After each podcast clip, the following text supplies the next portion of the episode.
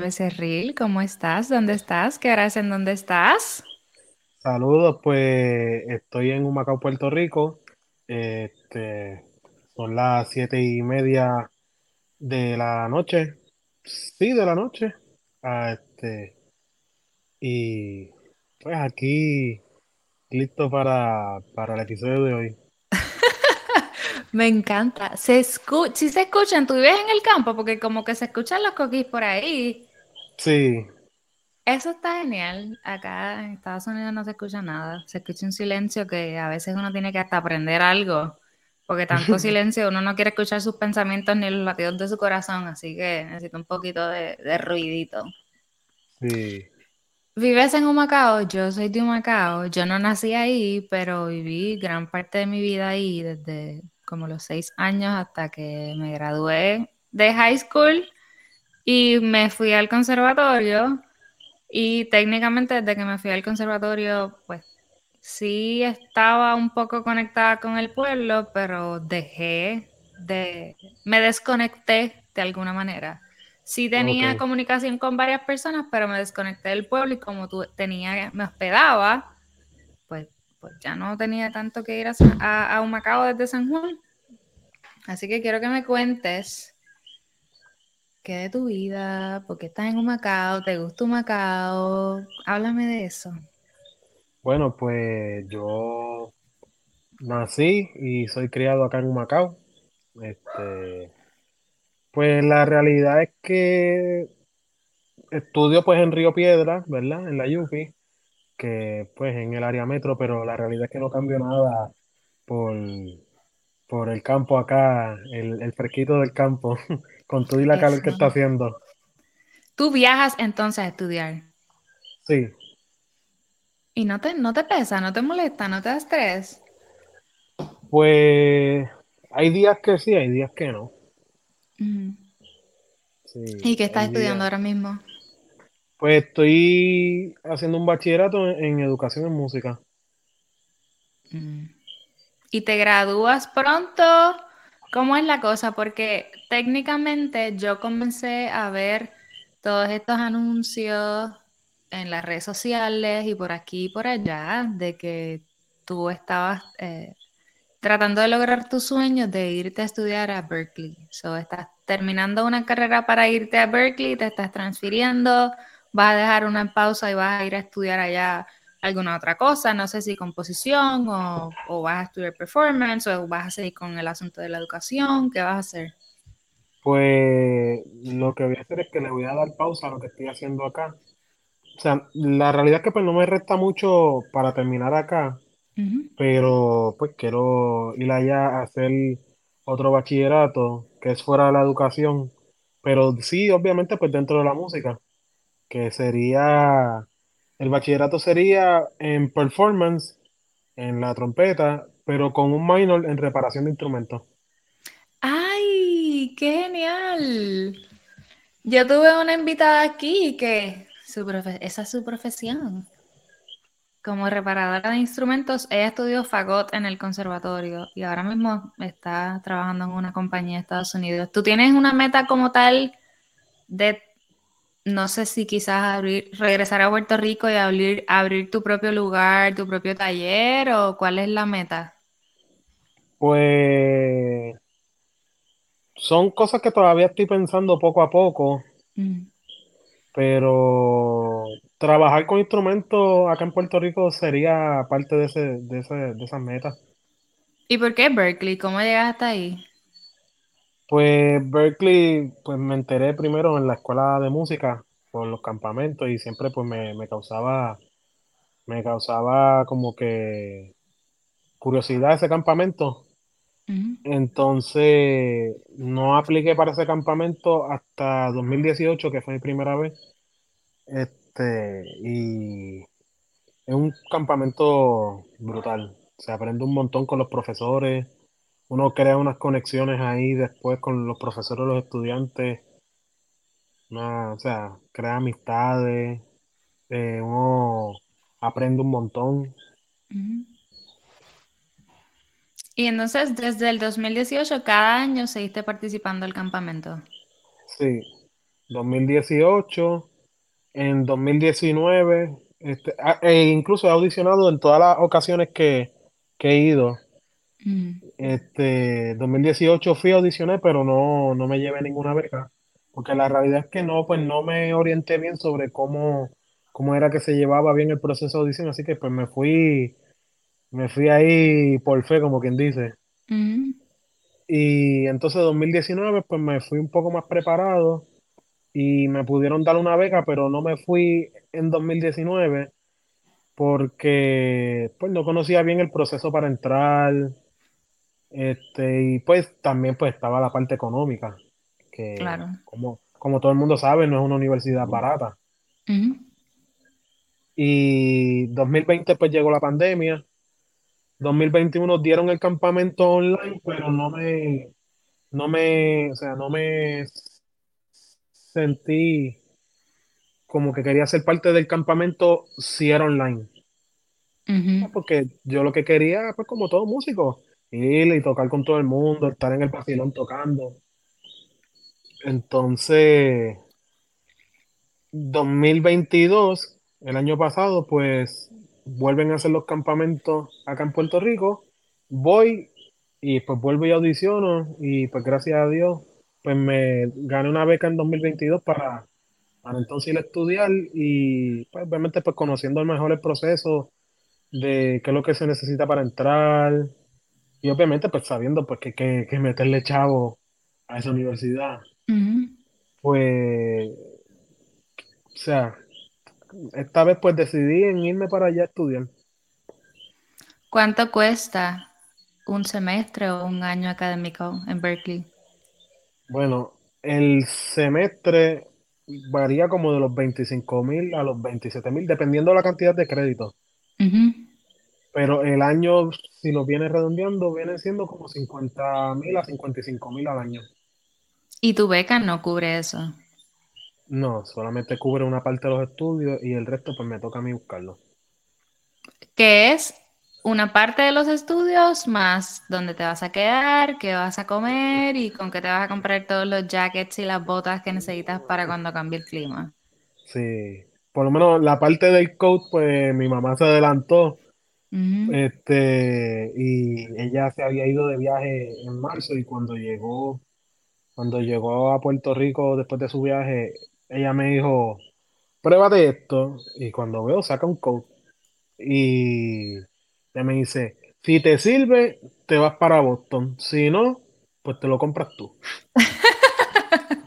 Y me lo puse y me quedó, me quedó, como dicen acá, me quedó tirado.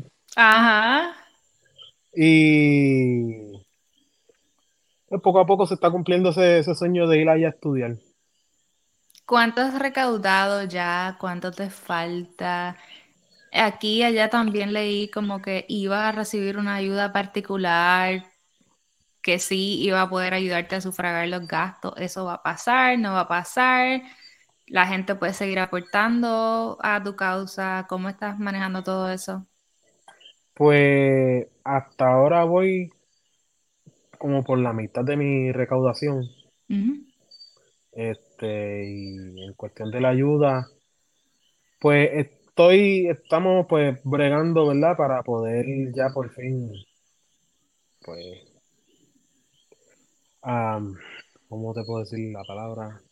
Para poder ya, pues, coincidir para, para, pues, bregar con esa parte de la ayuda. Y sí, todavía sigo, todavía sigo, pues, aceptando ayuda eh, en la medida que se pueda, ver, este, para, pues, ir hasta allá y, y ir a estudiar, a, a seguir llevando, pues, con, como otros boricos han hecho, seguir llevando la bandera para allá.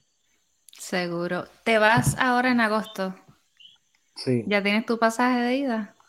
Sí. Oh my God, ¿cuándo te vas? Agosto 9. ¿Y cuándo comienza el semestre? El semestre comienza en septiembre, las orientaciones son a finales de agosto, pero decidimos irnos en agosto 9 Ujú, para, pues, ir estableciéndome poco a poco, ir conociendo bien el lugar. La universidad, pues, en sí la conozco en parte por las amistades mías que tengo allá, O hablo con ellos por videocámara, si están en la universidad, y pues me han ido enseñando poco a poco las facilidades. Pero, pues, quiero estar un- bastante antes para estar pues, un poco más familiarizado antes de que empiece el semestre y pues, no perderme tanto. ¿Y dónde te vas a hospedar? ¿Vas a vivir en la universidad o vas a estar No, afuera con un grupo de otros puertorriqueños? ¿Cómo lo vas a hacer?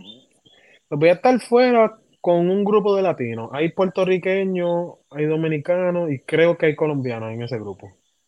Qué bien. Sí. ¿Estás ready para vivir con otra gente? ¿Estás ready para ir a pasar frío, para cocinarte y para hacer todas esas cosas? Pues sí, el frío es algo que pues obviamente, algo que voy a, a probar el frío extremo, porque hasta ahora lo más frío que he conseguido es, en donde he podido estar fue una vez en California en 2021, en, en Disney de California con mami, y ah, estaba como a 30 grados. Y fue Eh, terrible para ti. Mm, No, lo que sí fue terrible es que estaba a 30 grados bajo un aguacero. Esa parte, pues, ajá. esa parte, pues. Pero en realidad, yo soy bastante amante del frío. Ah, bueno. todavía no, no he probado frío extremo. Así que puede ser que cambie lo de amante de frío. Por aquí, por el podcast, han pasado varios músicos que se graduaron de Berkeley. Jeremy es es de Humacao, de hecho. Él es cantante, cantautor, flautista. Mario, saxofonista. Nosotros los tres estudiamos juntos ahí en la Libre Música de Humacao. Paulo Stagnaro, que es un percusionista. Marcos otro percusionista del área metro. Así que, y todos tienen sus historias fabulosas de todo lo bueno y todo lo malo que pasó, todas las oportunidades que tuvieron, porque han pasado dos Marcos, ambos percusionistas, eh, uno puertorriqueño y uno mitad mexicano, mitad puertorriqueño, y se la pasaron muy bien y dicen que, que tienen muchas oportunidades y que se pueden exponer a muchas cosas que quizás en otras universidades no sucede, pero también tienen sus cuentos del frío, de las mudanzas, de las nevadas, de las botas y de todas las cosas que sabían y no sabían. Que en ese caso, pues yo espero que estés listo, que ya tengas tu listita de las cosas que, va, que van a pasar, que tienes que estar ready, que tienes que bregar. ¿Cómo, ¿Cómo te va con el asunto del idioma, con el asunto del inglés? Pues el inglés es un idioma que pues, yo he ido practicando desde bastante pequeño. Este, en la escuela, en la escuela, especialmente en mi casa, pues se me reforzó el aprender el inglés. Pues porque es un idioma, pues que además del español, por lo menos en nuestra área acá, el inglés es el segundo idioma que pues do- domina mucho acá. ujú. Y no lo hablo obviamente así súper perfecto, pero me defiendo bastante con el inglés. Exacto, que en este caso pues sí lo entiendes y hablándolo pues masticamos como todos los boricuas con un, yo en donde vivo, vivo en Texas, hay una comunidad mexicana muy grande y yo no puedo hablar español puertorriqueño porque no me van a entender. Pero yo también tengo que adoptar todas las palabras y los conceptos que ellos utilizan porque si se los digo en español, tampoco, like, en, eh, español universal, si le pudiéramos llamar de alguna Ujú. manera, pues no captan rápido lo que yo les quiero decir. Eh, entonces como- yo tengo un acento muy fuerte y, y en algún momento no fue una barrera para mí porque yo sí entendía, escribía, like, lo puedo, lo escucho, lo entiendo, lo leo, lo entiendo, lo puedo escribir, es el asunto de hablarlo porque nada que ver. Y yo Sí, creía pasa- que yo sabía inglés hasta que llegué aquí. Me pasa lo mismo. Este, yo puedo, yo puedo escuchar y lo entiendo a la primera, puedo escribirlo, puedo leerlo y lo entiendo a la primera. Pero hay veces que a la hora de hablar que como que uno se traba un poco, porque quiere, uno quiere decirlo bien, pero entonces en ese esfuerzo por decirlo bien, pues uno se traba. Incluso me pasó eh, en estas, hace dos, casi dos semanas, hace como, vamos ahora para dos semanas de que pasó el campamento de Berkeley acá en Puerto Rico de este año. Y pues ese campamento pues también yo siempre lo tomé como más práctica para el inglés, pues porque la mayoría de los profesores pues hablan inglés. Entonces, pues tomé esa semana como de ejercicios para mi inglés y, y me fue bastante bien. También, una vez, yo por ejemplo, no me siento 100% preparada para yo dar una clase de música en inglés, porque no, entonces no es solo saber el inglés, sino todos los conceptos musicales en inglés, que puede ser un poco gracioso. Sí, esa, esa parte todavía estoy, todavía estoy bregándola porque sí, pues conozco las notas en inglés porque, o sea, son las letras del abecedario, pero a veces el decir una semicorchea, Mm, este, o exacto. sea, no, no voy a llegar a Berkeley y en la primera clase de teoría decir semicolchation Ah, o, o blancation, honestamente me las preguntas en este momento y yo no me las sé.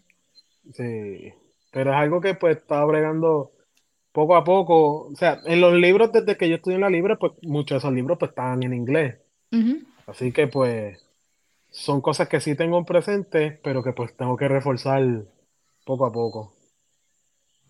Y entonces, ahora mismo que todavía estás en Puerto Rico y por todos estos años que has estado ahí desde que comenzaste tu carrera universitaria, ¿qué has estado haciendo con la trompeta? Pues he estado tocando en la iglesia mayormente, acá en Humacao, he hecho batucada, es lo, se podría decir lo más que he hecho, batucada, plena, orquestas de salsa y de cierto tiempo para acá pues he hecho bastante guiso con orquesta de merengue. ¿Y qué es lo, hay algo que tengas como tu cosa favorita, lo más que te gusta?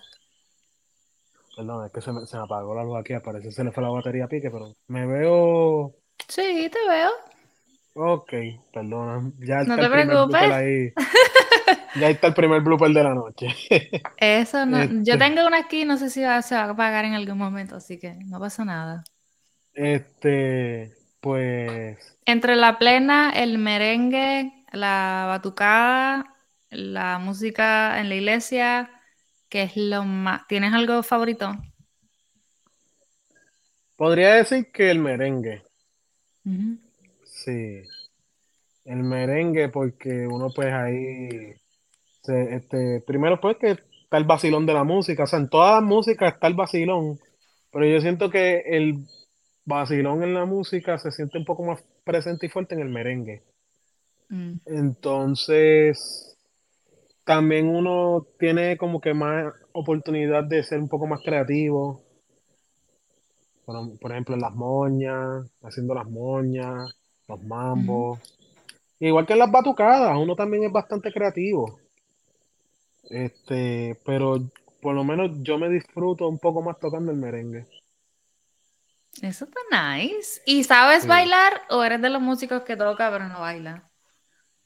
Yo soy de los músicos que toco, puedo dar los pasitos para los lados, Y, no me pidas más de eso. Hasta ahí. no, tengo dos pies izquierdos. Entonces, ¿cómo llegaste a tocar en la calle? Pues con- o sea, mayormente pues por recomendación de mis amistades que han, o han estudiado conmigo o he ido conociendo a través del tiempo, este, que pues me han ido recomendando para ciertas actividades o cubrir en agrupaciones. Sí, Y antes de entrar a la UPR, eras estudiante de la Libre de Música de Humacao. Sí, estuve ahí ocho años. ¿Quién es tu maestra? Eh, pues mi maestro en la libre fue Jan Duclerc. Ujú. ¿Y cómo te fue con él? la realidad que es lo, lo mejor, el mejor maestro que, que he tenido para mí él es mi, padre de la, de la música. Ujú, En parte, pues, porque me tuvo desde bien pequeño en la, en la trompeta, en el salón de clases. Se podría decir que es de los, pues, de los pocos maestros que me vieron pues, crecer. Este, y una, o sea, de las mejores experiencias en mi vida ha sido coger clases con él. ¿Hay algo que siempre tienes en mente que él te enseñó o, te, o algo que te decía, alguna frase, algo en particular? Pues él siempre insistió, pues, en lo que todo maestro de música insiste con su estudiante, que practique, eh, que mantenga esa consistencia en la práctica. Él siempre, pues, se daba cuenta cuando yo llegaba al salón sin practicar. Ah, Sí, sí, sí, él a la primera que me veía después de calentar, que me veía que abría el libro y me quedaba como que en blanco tratando de descifrar la, la, la lección, él ahí a, a la primera se daba cuenta de que yo no había practicado nada y me decía como que, mira, deja de estar comiendo gofio, o Gofia. sea, sí, deja de estar comiendo gofio, me di- o sea, sé que no estás practicando, mete mano, ¿Y has podido tener la oportunidad de compartir tarima con él o de tocar junto con él en la calle? Pues la única vez, bueno, he tocado con él en parranda cuando estaba en la libre, que los maestros hacían parranda y pues él con otros estudiantes más pues me llevaba, me llevaba ahí a hacer las parrandas con él y toqué con él también una vez que de presentable pedí pon este para lo de las protestas de que se hicieron acá en Puerto Rico en 2019. ujú.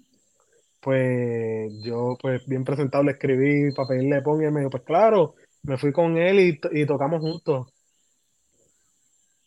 Esa, esa foto, incluso tengo una foto de ese momento y, y la tengo en mi, en mi, por- en mi foto de portada de Facebook y esa es la única foto que yo no cambio. Ah, Sí, esa es la única foto que yo no cambio. y entonces, ¿él qué piensa de todo esto de que, de que quiere salir de la isla? Pues él me, me ha apoyado, o sea, yo pues le conté. este, que, o sea, desde hace muchos años, ¿verdad? Y pues al principio, pues él me recomendó pues que me quedara acá, estudiara acá, y pues sí, me quedé acá, estudié acá, pero entonces cuando después pues, tuve la oportunidad de que me dieron la beca, pues ahí se lo, ahí pues se lo mencioné, y ahí pues él me dijo, no, aprovecha esa oportunidad y, y vete a meter mano para allá si es lo que tú quieres. Entonces, ¿la beca que tú tienes es solo para el primer año o te cubre el bachillerato completo? Cubre el bachillerato. Ok. Sí, cubre, cubre el bachillerato. ¿Y cómo están tus papás con todo este asunto de que te vas? Bueno, Los pues papás siempre también se viven esa, sí, esa parte y esa transición y esa cosa y todo les cambia a ellos también. sí, al principio, bueno, la realidad es que, no al principio, la realidad es porque todavía no ha sido fácil aceptar pues que me voy para Estados Unidos a estudiar.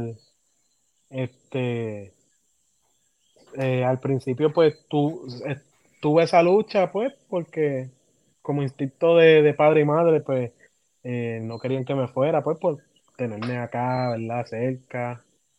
Pero entonces, pues, ellos aún así, cuando vieron, pues, el deseo que, que yo tengo por irme a estudiar, pues, sí me han apoyado un montón. Incluso mi mamá se va a ir conmigo para Boston para ayudarme a establecerme por allá. ¿Ya conoces a los muchachos con los que te vas a, ir a vivir? Sí, pues conozco, conozco a los muchachos, sí, porque eh, la mayoría, pues, son de acá de Puerto Rico y son gente que conozco desde pequeño. este, que llevan pues mucho más tiempo que yo allá, incluso están ya, parte de esa gente pues se han graduado, otros están por graduarse. Pero a la, incluso eh, para donde yo me voy a quedar es porque un amigo mío que es trompetista también, él me, él estaba trabajando en el campamento acá en Puerto Rico y cuando vio que me gané la beca, que yo me acerco donde él, lo primero que él me dice es, te vas a quedar conmigo en mi hospedaje. Qué bueno. Y, y yo, pues dale. Ujú. Que dentro de todo todavía no has llegado, pero ya tienes tu comunidad, ya tienes ese grupo de apoyo y de nuevos compañeros que han vivido Sí. allá, que han experimentado todo lo que te va a pasar, todo lo que viene por ahí para ti, Sí, sí, que no, por lo yo- menos te van a poder aconsejar. ellos me dicen, prepárate para el frío, que el frío aquí se mete por los huesos y, y está bien fuerte. Y además del asunto del clima, ¿tienes algún otro temor de irte de Puerto Rico, de irte a la universidad en otro idioma, de abandonar ya y abandonar? Obviamente no, no lo vas a olvidar, pero ya tú estabas a punto de terminar algo y ahora vas a comenzar desde cero en algo. ¿Cómo te sientes en, en con todos esos cambios? Pues la realidad es que no le tengo mucho temor en sí a los cambios, son pues cosas que quiero hacer. O sea, este, voy a ir para un entorno donde es 100% música. Eh, voy a conocer gente de muchos países. este, lo que sí, pues va a ser bastante fuerte de asimilar es, es el no tener a mami y a papi ahí conmigo. Este, o que los llamo y les digo, mira, vamos a ir a comer o vamos a salir para tal lado, porque no los voy a tener conmigo 24/7 ahora prácticamente. Pero sí estoy, estoy bastante calmado con el proceso. Y algo que te mueres por hacer tan pronto estés allá o tan pronto Rom- puedas. Romper la tocada ya. ¿En las agrupaciones de la universidad o estás ya buscando dónde va a ser el primer trabajo que vas a tener por ahí tocando? Pues la verdad, la verdad, en donde primero pues consiga trabajo en la universidad, la realidad es que quiero pues llegar allá y, y que marquen cuatro allá ahí para romper la tocada. Ujú. Este, y otra cosa que también quiero ir a hacer para allá, pues, además de la música, soy bien fanático de la pelota. Ah, Entonces, mira. sí, a cinco minutos de la, de la universidad, pues está el parque de los Red Sox. Así que espera que- gozarte todos los juegos de pelota que puedas. Por lo menos si puedo ir a uno, estoy Uno set. suficiente. Eh, Entonces, ahora mismo, ¿qué te falta? ¿Qué te queda en la lista, ya sea de terminar en Puerto Rico o en general en tu carrera, en tu futuro? ¿Qué son esas cositas que todavía te quedan en el bucket list, que todavía están en la lista de las cosas que tienes por hacer? Bueno, acá en Puerto Rico, terminar el bachillerato. Obviamente, quiero terminar lo que empecé acá. Este, ahora mismo siento que ese es lo, lo único que, lo único de mayor peso que tengo en mi bucket list acá en Puerto Rico. Eh, y eso, la realidad es que no se van a caducar hasta maybe 10 años, así que si estás 4 o 5 allá en Berkeley, de repente No, y mi- regresas. Exacto, ¿no? Y, y mis planes son, ¿verdad? Estoy allá el tiempo que estudio en Berkeley, viro, y entonces pues viro para Puerto Rico para terminar lo que me queda acá. Ujú. Este, Y entonces vas a tener tres preparaciones, en educación, en ejecución y en la reparación de instrumentos. se podría decir, sí. Eso está genial. ¿Ya has tocado con el artista de tu sueño? No, ¿Quién es? ¿O quiénes son? Bueno, una de esas agrupaciones es la, la Big Fat Band de Gordon Goodwin, una big band, que ahí toca uno de mis trompetistas favoritos que se llama Wayne Bergeron. Este,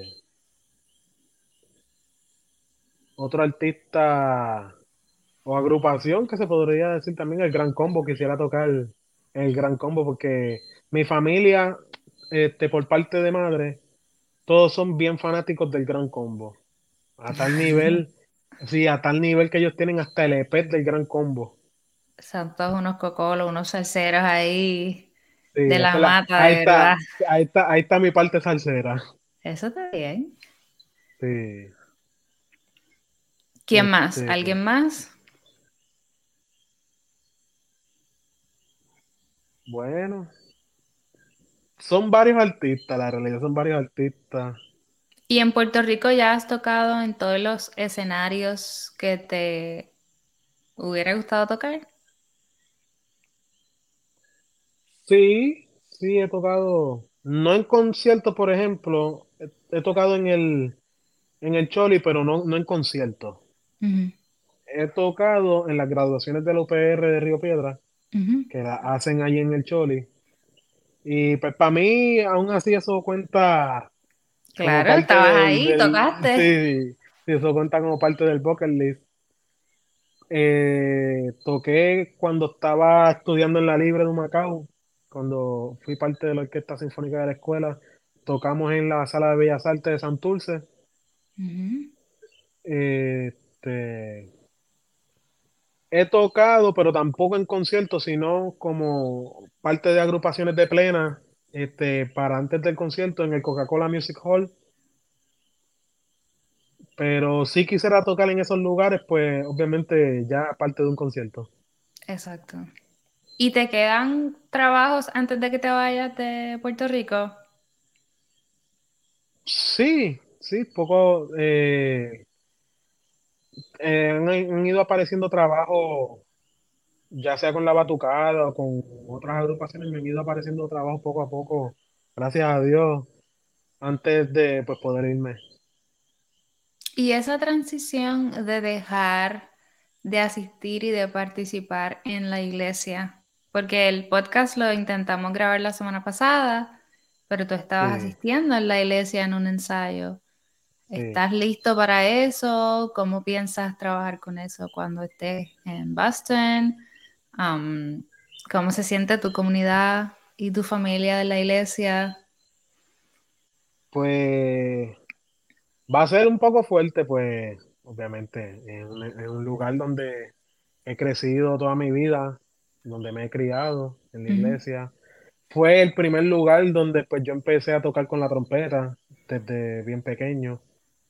Y pues siento pues que me voy a ir de mi casa.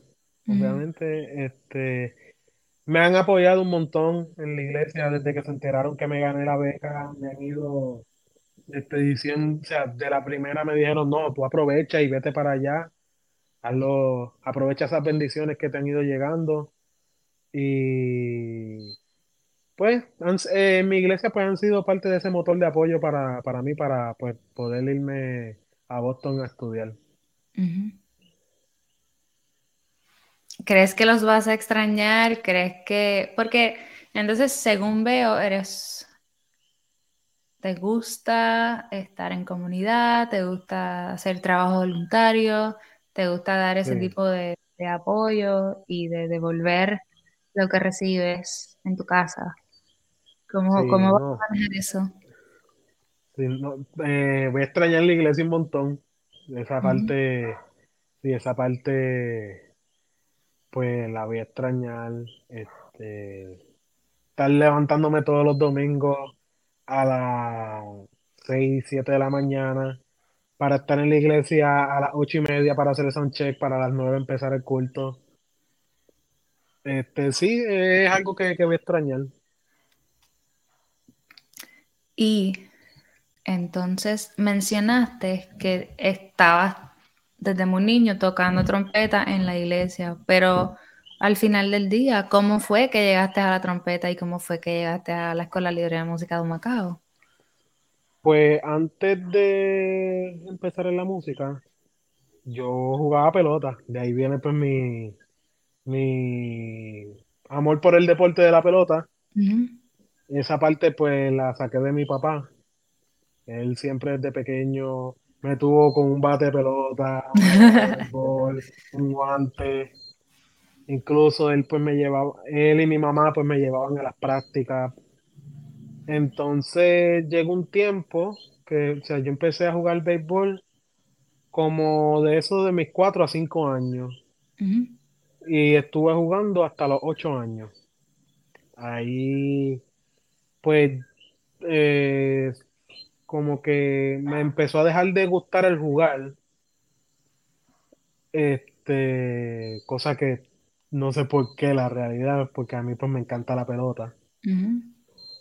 Este, pero veía a muchos de mis compañeros pues coger mucho pelotazo, mucho golpe. Y esa parte como que me fue creando un poco de miedo. Mm. Incluso una- un juego que había un pitcher de mi equipo, un pitcher de mi equipo, que era un tanque, como quien dice. Era un tanque. Y el, y el chamaco lo que tiraba era puros misiles. Y entonces, al momento de batear, llegó un chamaquito más flaco que, que este dedo. Y el chamaquito con miedo y el, el compañero mío, pues él, él pichaba bien, pero llegaba un momento en donde se descontrolaba y rompía tirada lo loco.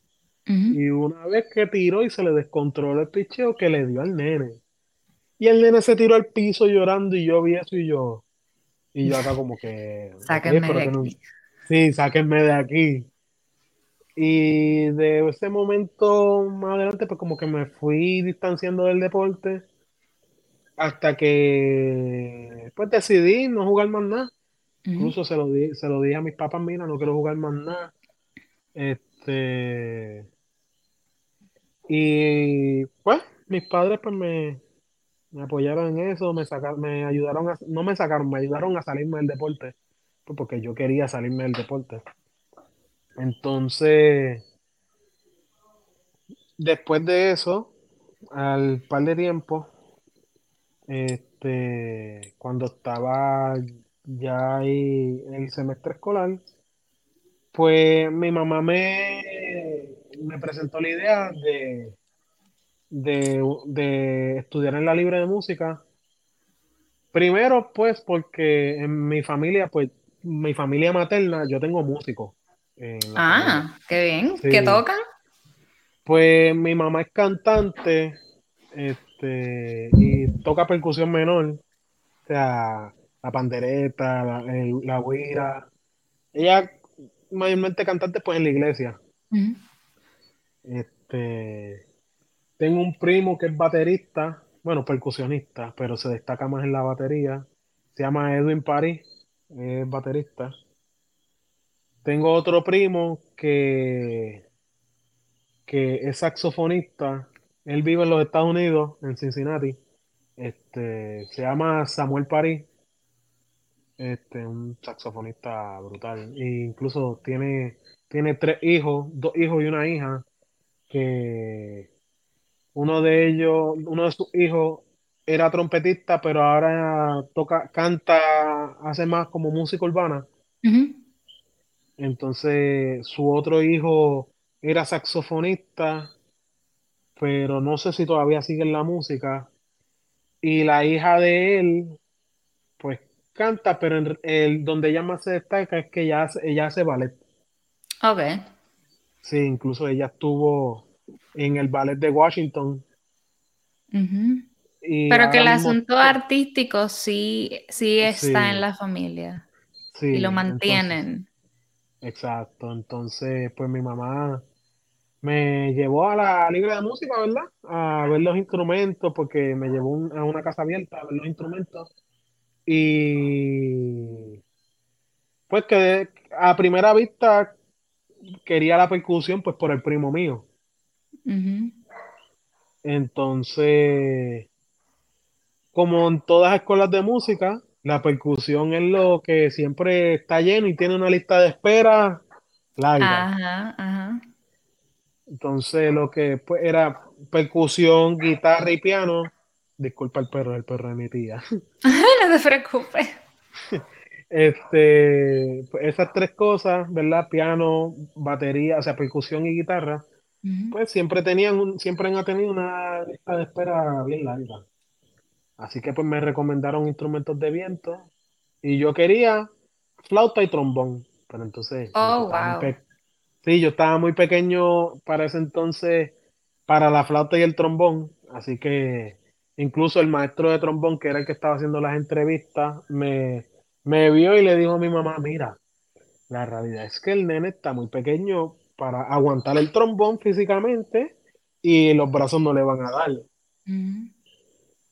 Este, pero entonces le recomendaron a mami a matricularme en trompeta. Y ella me preguntó, y ella me, me preguntó, me, me dijo si quería meterme en trompeta. Y yo, pues, con tal de quererme meter en algo nuevo, en probar algo nuevo, que en este caso pues la música, pues le dije que sí y me matricularon por trompeta. Pero no fue exactamente el instrumento que tú escogiste. Eso pasó. Pero tú, en lugar de que me regresen a jugar pelota, no te preocupes. ¿Qué es lo que toca tocar trompeta? Sí, ponme trompeta, no pasa nada, no hay problema. sí, sí. Entonces sí empezaste niño porque estabas en la escuela elemental. Sí, empecé en la libre de música a los 8 años, en mi tercer grado, ¿Qué edad tienes ahora? 22 años. Y en 22 años, ¿crees que entonces has cumplido todas las metas que has trazado hasta el sol de hoy? ¿O todavía hay una que otra por ahí? Ya, ya el sueño se te cumplió, ya te vas a Berkeley, ya esa meta de estudiar música está ahí, está corriendo, va a pasar. ¿Te queda alguna otra por ahí perdida? Bueno, una que descubrí en 2019, que es parte de mis planes, y es ser músico de crucero. ¡Ay, qué genial! Sí, ¡Ay, sí! Hay sí, mucha gente que lo trata y de repente o se quedan haciéndolo o lo hacen por un tiempo porque aparentemente es muy, muy bien pagado. Y hay gente que dice, ay, no puedo estar arriba y abajo en un puerto, me paro en este puerto y luego nos montamos otra vez y estamos nueve meses en un barco y no me bajo nunca. Y como que no pueden con ese empuje.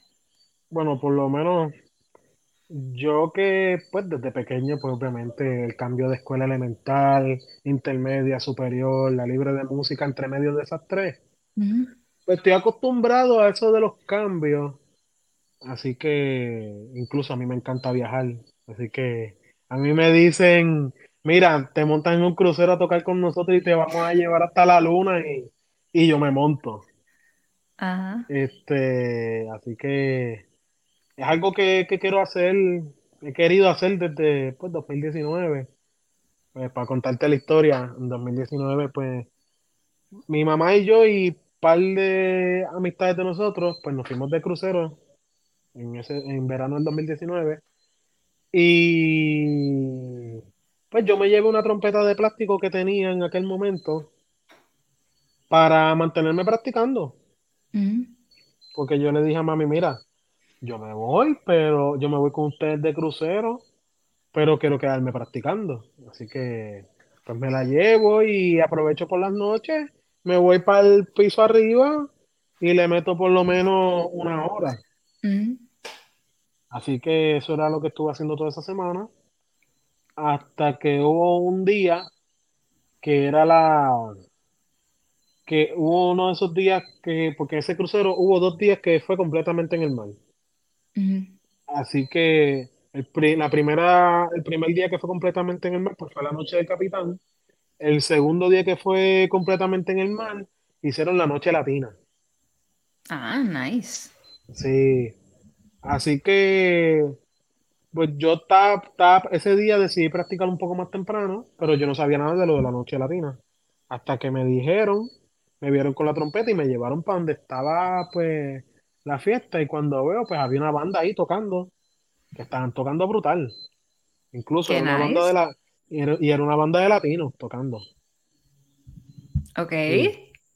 Entonces, pero entonces el problema que yo encontré es que estaban tocando, por ejemplo, estaban tocando mi, vi- Vivir mi vida, pero no tenían trompeta, tenían un trombón. Ujú. O sea que pues yo acá como trompetista la escucho y yo, mira, se escucha chévere, pero siento que la canción está medio vacía. Aún así, no me zumbé para tocar, porque no me atrevía. No me zumbé para tocar. Entonces, pero ¿qué pasa? Mis amistades, ellos empiezan a empujarme como que, mira, vete y toca, vete y toca. Y yo acá plantándome, no, mira, no, no me atrevo. No me atrevo, no ando con mi trompeta, o sea, mi trompeta per se. Andaba con la trompeta de plástico, que aún así funciona funcio- hace la misma función, lo único que pues, obviamente con- no, no con la misma calidad de sonido. Este, entonces ellos me dijeron, pero mira, chico, olvídate de eso, tú métete ahí por el vacilón y toca. Y entonces, pues yo no, aún así, pues como que seguí montando resistencia hasta que entonces uno de mis amigos ve, uno de los que está trabajando con el entretenimiento del barco, y les dice, mira, él toca trompeta, quiero que lo suban para allá. Mira. Y yo acá como que, pues, y ahí pues no me, no me queda otra opción. Ujú. Así que me, me subí con, con ellos y le, le caí con ellos y pues terminé tocando con la, con la banda de crucero. Y te fue bien y te encantó. Sí, sí.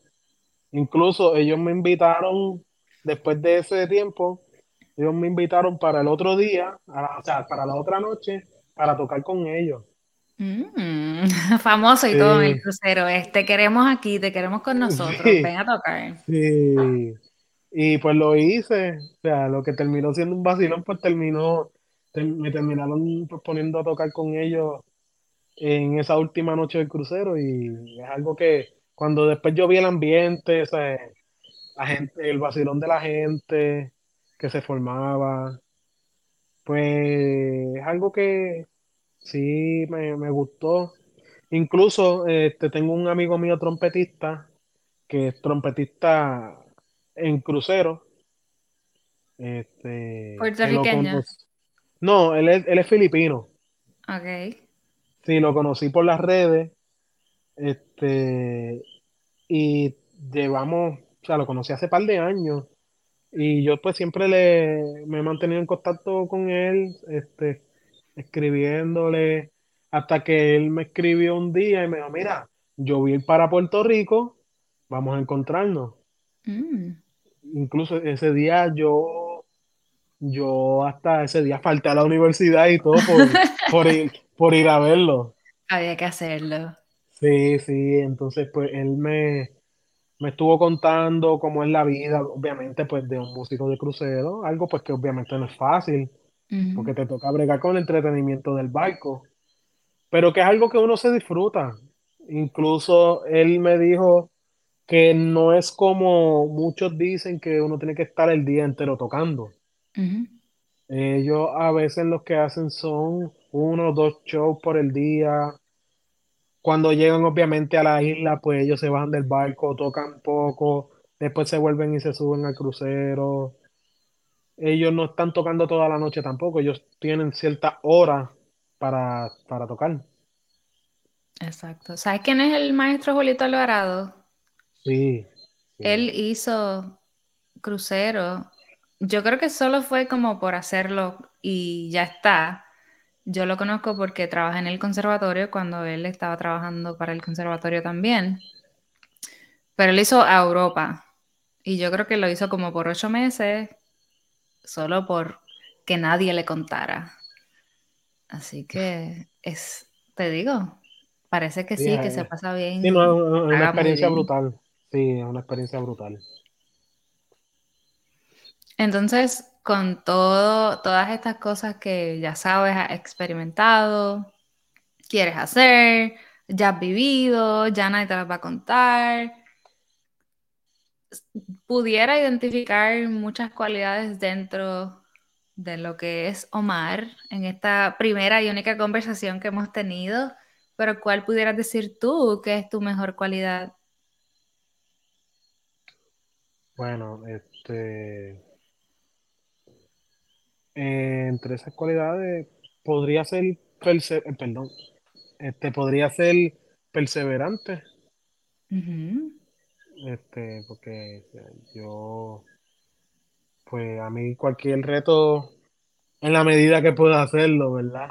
No es que tampoco me vaya a tirar la soga al cuello, pero en, en, ¿verdad? En cualquier reto que se me presente, pues me doy el, o sea, me doy el reto pues de, de hacerlo. Y si no me sale la primera, pues seguir tratando, seguir tratando. Por ejemplo, pues cuando te mencioné lo del campamento de Berkeley, pues fui a mi primera vez en el campamento 2018, no me seleccionaron como becado, pero entonces seguí yendo hasta que pues me gané la beca. Exacto. Y e incluso ahora pues en este proceso de la recaudación de fondos para empezar a estudiar el proceso de la transición, ¿verdad? De vivir en Puerto Rico a mudarme para Boston, la transición de prácticamente estar desde agosto hablando un 90% inglés. Esas cosas, pues, obviamente requieren mucha perseverancia. Y si por un lado eres perseverante, ¿qué otra cosa, de qué cosa careces? ¿Cuál es esa cualidad o esa intención o esa energía o esa capacidad que todavía sigues poniendo todos los días tu granito de arena para ser mejor? El ser despistado. ¿De verdad? Sí. ¿Despistado cómo? ¿Se me olvidó que tenía que ir a tocar hoy? ¿O despistado que calenté la comida en el microondas y se me olvidó? Bueno, no a ese nivel de calentar la comida y se me olvidó, pero sí me ha pasado, por ejemplo, que se me olvidaba que tenía que tocar algún día. Y pues gracias a Dios pues me ha pasado en ocasiones pues que estoy envuelto haciendo otras cosas o me lo dicen con mucho tiempo de, de, de anterioridad y aunque lo anote, pues hay veces que en realidad pues no chequeo mucho la agenda, cosa que pues también estoy cambiando. Y entonces hay veces que se me olvida que cogí una actividad y ¿verdad? Cojo otra actividad para ese mismo día y hasta que llegan un par de días antes de, del día de la actividad y me dicen, mira, recuerda que tienes que tocar con nosotros, pero entonces también me acuerdo que tenía que tocar acá. Y entonces ahí como que se me, se me cruzan la- las actividades. Pero siempre ha Este, sido, o sea, el asunto del despiste es en general, like, eso siempre ha sido así, no necesariamente con, con, la, con los con la trabajos. música no, no, no, así en general, así en general. Todavía no me ha pasado con la comida, pero sí, Pero quizás en la sí. escuela, maybe se te olvidaba que tenías examen o algo así, o que tenías que entregar una tarea. Sí, sí. A veces se me olvidaba porque tenía que entregar una tarea, o por estar practicando, por estar tocando, por estar jugando PlayStation en casa. Como todo, Ah, como todo joven, sí. ten- sí, como todo joven, tengo un PlayStation, este, aunque no estoy mucho jugándolo, pero hay veces que me conecto y no es que paso todo el día jugando, pero, pero Te y gusta, te juego. Pero me ha pasado, me ha pasado. Ah, yo creo que nos ha pasado a todos. Y igual, de igual manera, eso está bien. Like, todos tenemos, tú sabes, un espacio. Hasta aquí nos podemos olvidar, hasta aquí podemos meter las Sí. patas. Like, no somos perfectos. Una vez lo identificamos, por lo menos tú lo reconoces. Y eso está bien. Like, tú incluso es, reconoces que, es ah, algo, espérate. A mí me gusta que, decirle que sí a la gente para tocar. Déjame pausar. Yo te digo ya mismo, déjame un momento. Yo, déjame confirmar, déjame mirar la agenda. Sí, esas son cosas que pues últimamente pues he empezado a hacer como que antes de confirmarle a alguien que voy a tocar con la persona, pues yo chequeo en la agenda, si no tengo nada ese día, pues le digo que sí. Pero si tengo algo ese día, pues obviamente pues le pregunto por la hora de la actividad y en dónde va a ser la actividad, porque si, pues por ejemplo, se me da el chance de que pueda hacer las dos actividades en el mismo día, pues yo las hago. claro. Pero si no, pues yo le digo a la persona que no puedo, pero trato de mandar a alguien por mí, ¿sabes? Para, para tampoco decirle a la persona que no puedo y ya, y bye. Exacto. Sí, Y eso está bien, también habla muy bien de ti que no he dialogado con otros músicos que ah, em, dicen que nosotros los puertorriqueños de repente nos falta un poco de camaradería o de tener esa confianza de, ah, yo no puedo ir, pero te puedo recomendar a esta persona. De repente hay gente que no, yo no puedo, ah, pero recomiéndame a alguien, yo no sé. O que se molestan Por- porque otras personas van y tocan por ellos y a lo mejor, no sé, estabas enfermo y no podías tocar, pues llamaron a otra persona porque necesitan cubrir el espacio y de repente No, yo la, la realidad es que yo no, raras. la realidad es que yo no tengo problema con eso. Primero porque, este, o sea, a mí pues la mayoría de las veces que me llaman a tocar, pues es cubriendo a alguien. Así que pues siempre que me llaman para tocar y pues no puedo, pues yo le digo a la persona, este, no puedo coger la actividad por X o Y razón, pero déjame chequear a ver si entre los contactos míos puedo conseguirte a alguien que te pueda, que, que pueda llenar ese espacio. Claro, Sí. eso está súper bien. Entonces te pregunto, esta es la pregunta fabulosa. Si fueras a completar la frase no basta con, ¿qué dirías? Pues no basta con conformarse. Este, uno, yo siento que uno no se puede conformar pues con lo que, con lo que tiene o con lo que ha logrado. Este, algo que, ¿sabes? Siempre de buscar más allá de lo que, de lo que uno hace. Y tú eres un vivo ejemplo de eso. No te has conformado con estudiar música, con entrar a la universidad a estudiar música. De repente quiero otra carrera, quiero otra universidad, quiero estar fuera de la isla. Y has trazado Sí, ciertas metas que, como dices, gracias a esa perseverancia que, que tienes en ti, pues, pues lo has logrado. Se te, se te dan las cosas. Pero es por eso mismo, porque sigues intentándolo. sí, Eso está genial. gracias. Eh, ¿Qué crees que vas a extrañar de tu pueblo? Los granitos. Oh my esa es God. Sí, los granitos. Qué Este, rico. el barrio acá, este, porque es literalmente el único lugar donde puedo practicar con la trompeta con todas las ventanas abiertas. Porque mucha, mucha, mucho de, de la gente que vive aquí, pues somos familia. O son gente que, que me han cuidado de chiquito, son gente que me han visto de pequeño. ujú. Así que, sí, pero en especial a mis padres, pero también los granitos. Los granitos son la vida, men. Chicos. Sí. Tan, tan, tan poco saludables que son.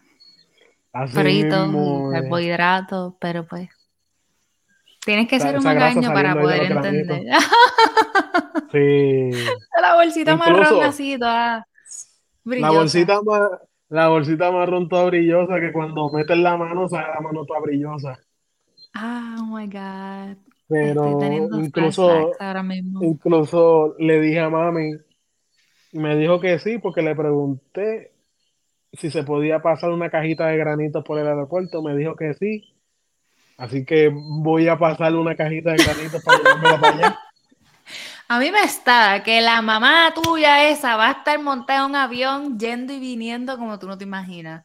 Esa No, dice, ah, no, sí. el hijo mío vive allá, yo voy para allá. Yo, ya yo No, la sí, veo ella, viajándola. ella, Viajando pan ella- sobao, café, granito. sí, no. Bueno, café, ella no es tan cafetera. A mí me encanta el café, pero yo le pongo los límites al café. Este, pero ella en el vacilón conmigo me dice, tú no te preocupes, tú vete para allá, porque ahora tengo una excusa de ir para Boston. Ahora tengo una excusa para irme de vacaciones. Ahora sí que sí. Sí. Qué bueno, qué hermoso. Qué orgullo, me imagino que tus papás están súper emocionados por esta transición. No importa que ay, se les va a quedar el nido vacío, todo va a estar bien. Ellos están más emocionados que, que lo que tú estás. Siempre pasa, siempre es así con ellos. Sí. Bueno, agradezco tu tiempo, agradezco haber aceptado la invitación. Si la gente quiere cooperar, ¿qué tienen que hacer? Pues yo desde marzo tengo un GoFundMe. Ujú. Este, lo tengo en mis links de en Instagram, ¿verdad? Cuando entra a mi perfil aparece el link del GoFundMe y en Facebook, en mi página personal, ¿verdad? Eh, tengo eh, como pin ahí la, la recaudación de fondos. Este, acá en Puerto Rico estoy pues con el ATH móvil, Este, eh, mi número, ¿verdad? Eh, que es el 787-362-4161. 3624161 787. Sí, Súper. Nada, espero que te vaya bien. Espero ver fotitos por ahí en las redes con el coat y con las botas el día que llegue la primera nevada allá. Te deseo Sí. el mejor de los éxitos y nos veremos en la próxima. Sí, muchas gracias y gracias por la oportunidad. Claro que sí. Cuídate mucho. Igualmente. Chao. Bye.